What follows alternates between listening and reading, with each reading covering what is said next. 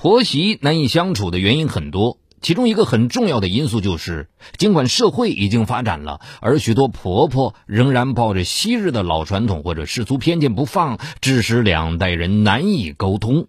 长此以往，婆媳之间难免会滋生出这样那样的矛盾。如果双方控制不好，还可能使矛盾激化，甚至会发生不幸事件。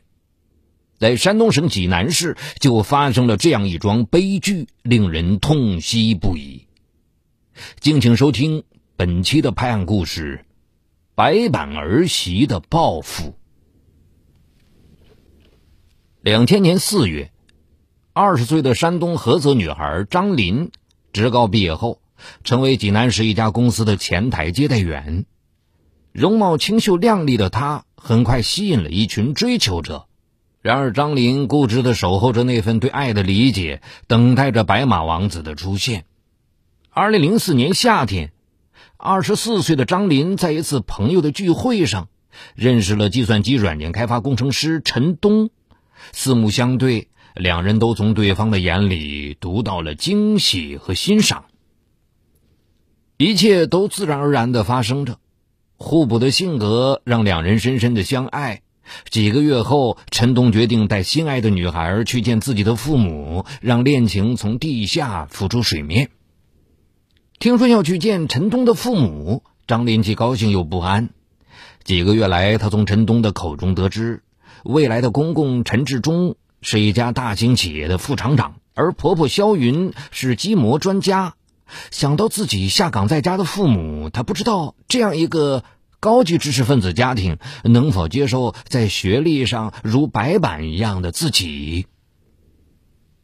那天下午，张林精心打扮了一番之后，和陈东一同前往未来的婆家。然而，未来的婆婆肖云看着时尚的张林，眉头一皱，眼前的女孩与她希望的儿媳形象相差甚远，在她的心里。有着研究生学历的儿子找的女朋友，应该有着浓浓的书卷气。落座之后，肖云开始询问张林的学历、专业及工作情况。张林如实回答。肖云听后，脸上立刻挂不住了。他没想到儿子看中的，竟是一个职高毕业，在公司里打字接线的小妹。坐在陈东身边的张林，已明显感受到婆婆的不快。她悄悄地抓住陈东的手，向男友投去了求助的一瞥。陈东紧紧地握了一下她的手，看着女友，鼓励的点点头。两个年轻人的小动作，并没有逃过萧云的眼睛。他询问起张林父母的状况。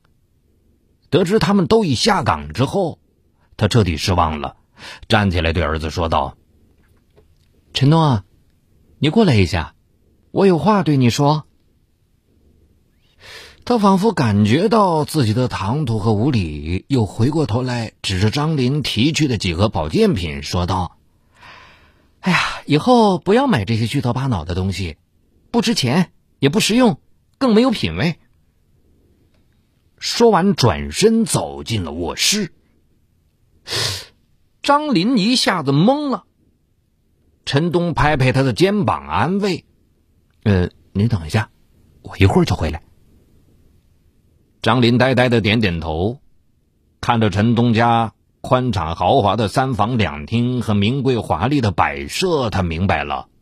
自己一贫如洗的家和他的白板身份，都与这个家门不当户不对。这时，婆婆的话隐隐约约从没有关严的房门内传出：“这就是你的选择啊！你太让我失望了。凭你的条件，什么样的女孩找不到啊？怎么能这样降低自己的身份呢？”张林心里一沉。无趣的站起来，准备不辞而别。这时，陈东的声音传来：“张林是没有文凭，没有学历，可我是缺老婆，又不是招聘人才。她善良贤淑，聪明可爱，不像那些才女装腔作势。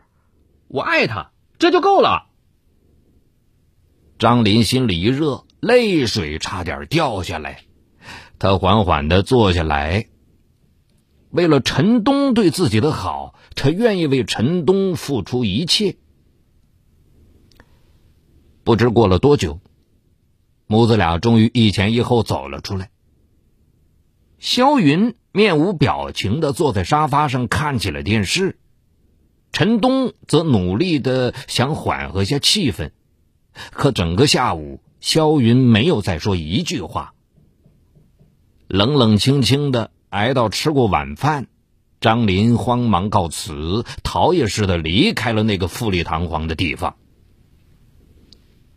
走出小区，张林长长的吁了口气，看到身边的陈东，悠悠的说：“阿姨是不是不喜欢我呀？”“没有啊。”陈东强装高兴的背后，却掩饰不住沮丧。张林低着头，将自己的手放在陈东的手中，眼泪一颗一颗的滴在两人的手背上。别骗我了，我能看出来。只怪我自己不争气，配不上你。陈东心疼的一把将张林搂在怀里，轻声说：“不许乱说，妈妈只是觉得你工作不太稳定，并不反对我们恋爱。”再说，只要我们相爱，没有人能够分开我们。你千万别往心里去。张玲感激的点点头。虽然第一次进婆家就遭遇冷遇，但她也因此知道了陈东对自己的情感。她在心里默默的叹息：和自己过一辈子并不是婆婆，只要能和心爱的人守在一起，就随婆婆去吧。一切为了爱情。第一次婆媳相见，让张林真真切切的感受到了差距和危机，也让陈东感受到了女友承受的委屈。因此，两个人对这份感情更加珍惜和爱护。遭冷落的阴影很快被浪漫温馨的爱情吹得烟消云散。为了让母亲接受张林，陈东决定经常带女友回家。张林听说还要去婆婆家，底气不足起来。我我还是暂时不要去吧。陈东摇摇头，戏谑道：“ 傻瓜，终有一天你是要嫁进那道门的。现在是有事没事回家吃饭，以后还要常住呢。”张林娇羞的将头埋进了男友的怀里，再次走进那个家。张林依然小心翼翼的说着每一句话，而萧云虽然不再紧绷着脸，但仍旧很少说话。吃完饭后，放下碗筷就回自己的房间。两个年轻人相视一笑，老人现在至少是默许了两人的关系。此后隔三差五，陈东就带着张林回来，渐渐的，萧云只得接受了这个事实。虽然在他眼中张林一无是处，可是儿子喜欢，他只有认了。张林以为终于拨云见日了。几个月来，原本性格活泼的他，步步小心，生怕一句话说的不得体会被婆婆视为肤浅。然而接下来的事，让他明白，其实婆婆并没有接纳他。二零零五年年初。张林怀孕了，想到将要和心爱的人有一个可爱的孩子，她异常兴奋。自己已经二十五岁了，早已渴望成为母亲的她，羞涩的对陈东说：“今年我要送给你一个最美丽的礼物。”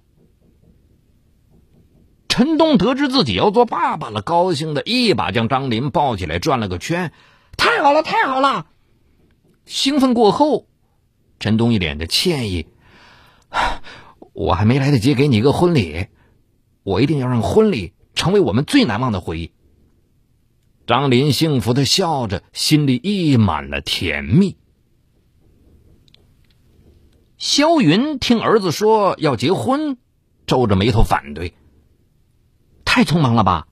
你们认识才半年，相互还了解不深，结婚是一辈子的事。”还是慎重点，不然会后悔的。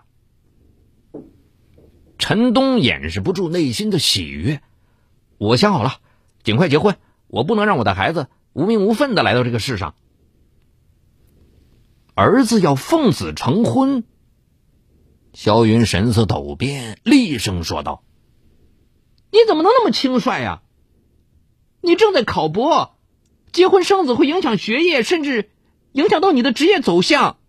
如果张林真的爱你，就让他拿出一点诚意来，为了你，为了你的将来，做点牺牲嘛。”陈东立刻愣住了。嗯，那怎么能行呢？我和张林都想要这个孩子。萧云冷笑道：“哼，为何不行？你们都还年轻，将来有的是机会要孩子。一个男人要先立业后成家，否则你凭什么让妻子儿女无忧无虑的生活呀？”萧云的话掀动了陈东男人的雄心壮志，他犹豫了。虽然现在自己已经有份薪水优厚的职业。可如果考上博士，就能够让心爱的人生活的更好啊！陈东将想法告诉了张林，张林听后欲哭无泪。你怎么能这样对我？这难道不是你的孩子吗？陈东安慰：“哎呀，我我还有几天就要博士考试了，一旦考上，我就没有时间照顾你。”如果不能看到孩子成长的过程，对我来说多遗憾呐！张林长叹一声。其实他已经猜到这一切都是婆婆的意思，只是没有想到陈东竟然这么听话，在关键时刻放弃了孩子。那一刻，他突然有种为了孩子找婆婆理论的冲动。然而，他很快就镇定下来。她明白，对婆婆那样的知识分子撒泼是没用的，只会被她认为低级。要保住这份爱情，她只能忍。张林咬着牙做了妊娠终止手术。当令人眩晕疼痛从小腹一直蔓延到全身的时候，他感到自己的心在流血，是孩子用生命在成全自己的爱情啊！手术过后。萧云没有看望张林，也没让陈东来，理由是陈东正在复习考试。孤独的躺在家里休养的张林，感到自己像垃圾一样被人一脚踢开了。在悲哀、愤怒和手术后的抑郁中，他的心态渐渐发生了变化，仇恨。终于在他心里滋生发芽。他暗发誓，一定要从萧云手中把陈东抢过来，否则就对不起那无辜可怜的孩子。陈东最终没有考上博士。萧云将这种结果怪罪于张林的拖累。当着两人的面，他指责道：“玩物丧志，古人的话一点没错。”真的是近朱者赤，近墨者黑。张林紧紧的咬着嘴唇，一声不吭。陈东看着脸色苍白的女友，心疼不已。他拉起张林的手，抬腿就走，将母亲尴尬的留在客厅里。萧云无奈的摇摇头：“哼，儿子大了，自己还管那么多干嘛呢？”自此以后，萧云虽然心里仍看不起张林，但脸色好看多了。二零零六年九月，陈东和张林在萧云的默许下，如愿的办理了结婚登记，并准备在二零零七年的元旦举办喜宴，正式嫁娶。爱情终于有了归宿，住进了陈家的张林喜悦之余，又有了一丝担心。由于婆婆对自己的成见较深，她害怕住在一起会相看两厌，影响夫妻感情。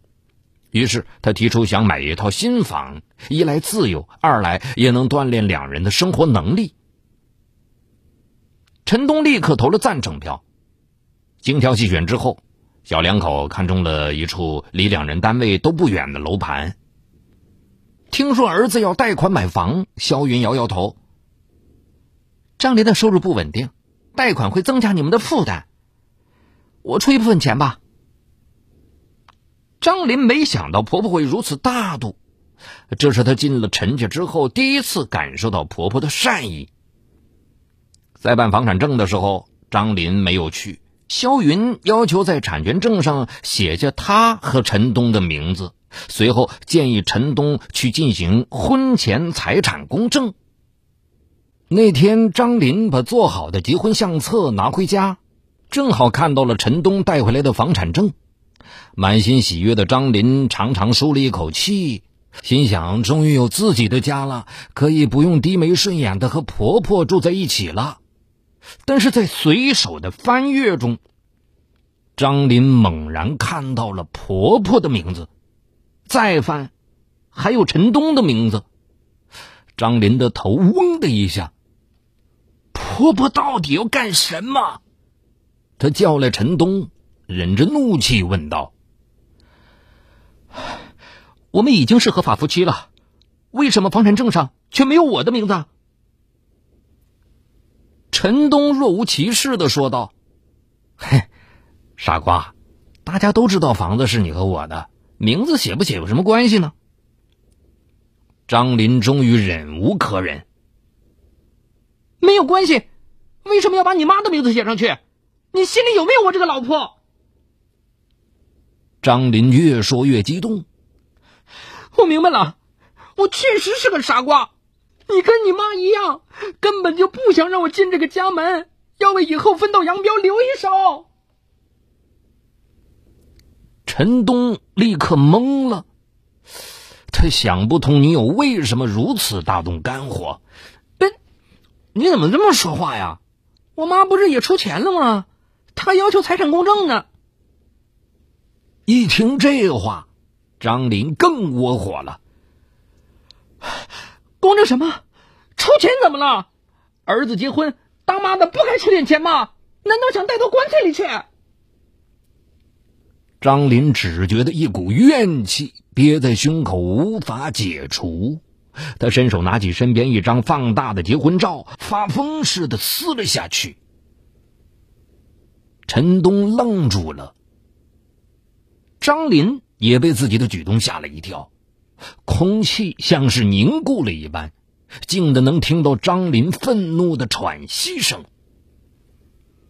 正在这时，在客厅里听见争吵声的肖云走进陈东的房间，看见那张硕大的结婚照一撕两半，不由得大喊起来：“你们这是干什么呀？”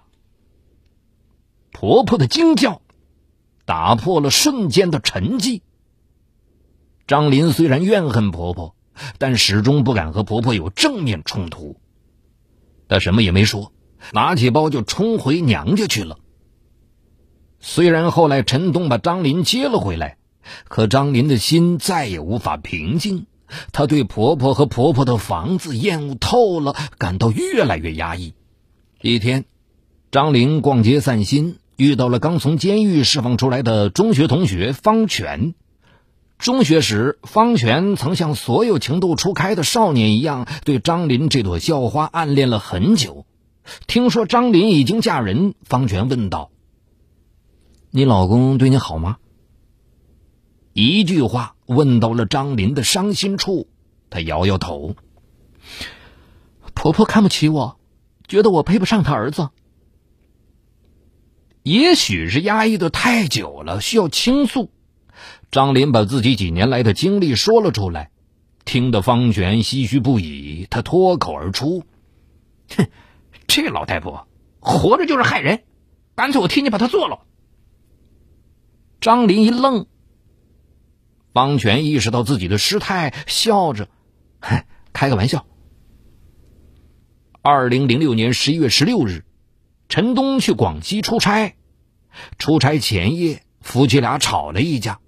张林坚持要将婚宴放在四星级以上的酒店，而陈东则认为老字号的餐厅办喜宴比较地道。陈东一着急，说话声音大了点儿。这时候传来了敲门声，不用问，张林就知道是婆婆。婆婆每次都是这样，偷听儿子房间里的动静，总能在关键时候出现，冷着脸说几句让你一下子噎住的话。婆婆把门开了一条小缝，声音不大，却不容置疑。这么晚了，陈东明天还要出差，你们俩早点休息吧。张林满腔怒火，他感到自己快疯了。第二天早晨，看着准备出差的陈东，张林咬牙切齿：“再跟你明确一件事儿，赶快把房子弄好。你要是让我在这间屋子里结婚，整天和那个老太婆脸对脸的，我宁愿去死。”陈东的眉头紧锁起来。茫茫人海，做成一家人不容易。你和妈妈都走这么近了，怎么还那么计较啊？张林心里一声哀鸣，陈东的责怪让他失去了最后的理智。真的就像方权说的那样，这老太婆活着就是害人吗？女人的心一旦收紧起来，连一根针的缝隙都没有。陈东一走，张林立刻联系方全，承诺付给他二十万佣金，要他杀了肖云。十一月二十四日中午，张林将方全带进婆婆家的卫生间藏了起来。下午四点多钟，肖云刚一回到家，一场因婆媳不和引发的惨案瞬间发生了。二零零七年七月二日。山东省济南市中级法院作出一审判决，分别判处方全、张林死刑和死刑缓期两年执行。捧着判决书，张林泣不成声。他真的为当初的冲动后悔不已，但是一切都太迟了。在此之前，陈东已经委托法官给他送来了离婚协议书。他一直没有在上面签字。现在，他万念俱灰，闭起眼睛，在离婚协议书上签下了自己的名字。中国恶魔，东北警匪往事，重大案件纪实，悬疑凶案密码。高度戒备，他们或许就行走在你我中间。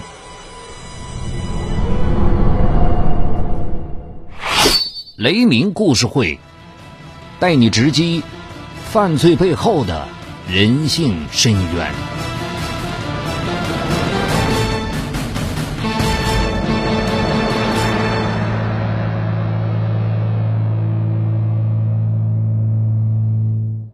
好感谢您收听这一期的《拍案故事》，更多精彩内容，欢迎您关注我的全新栏目，就在蜻蜓 FM 搜索“雷鸣故事会”，雷鸣的鸣是口鸟鸣。